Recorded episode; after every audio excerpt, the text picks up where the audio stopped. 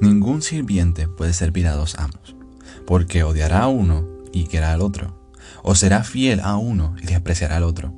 No se puede servir a Dios y a las riquezas. San Lucas 16, 13.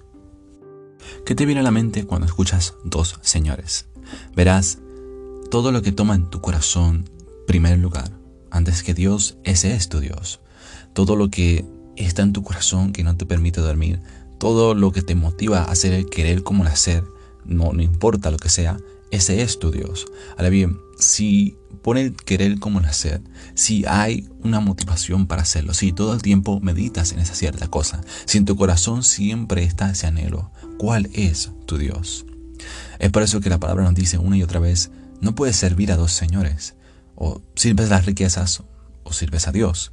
Pero ¿cómo uno puede purificar su corazón cuando ya está en este estado? Dice que David nos dice en una de sus palabras que cómo purificará el joven su corazón con guardar tu palabra. Una vez más, la palabra nos dice que los de doble ánimo purifiquen sus corazones. Los de doble ánimo son personas que tienen motivaciones en su interior que son completamente contradictorias una a la otra. Una motivación dice que sí, hagamos esto, pero la otra nos dice no, no puedes hacer esto. Esas motivaciones contradictorias, ¿verdad? Esos dos señores entre nosotros no nos permiten avanzar, no nos permiten ser íntegros o terminar un proyecto o hacer ciertas cosas porque hay un conflicto en nuestro interior. Y Dios nos manda no solamente a que seamos íntegros con el Señor, no que solamente seamos santos, pero que Él sea el único Señor en nuestro corazón.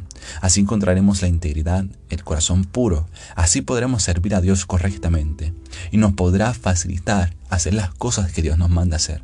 Es por eso que cuando Dios toma completamente dominio sobre nuestro corazón, sobre nuestra mente, cuando Él puede producir y querer como nacer, entonces podemos hacer lo que Dios nos manda hacer el poder hacer su voluntad fácilmente.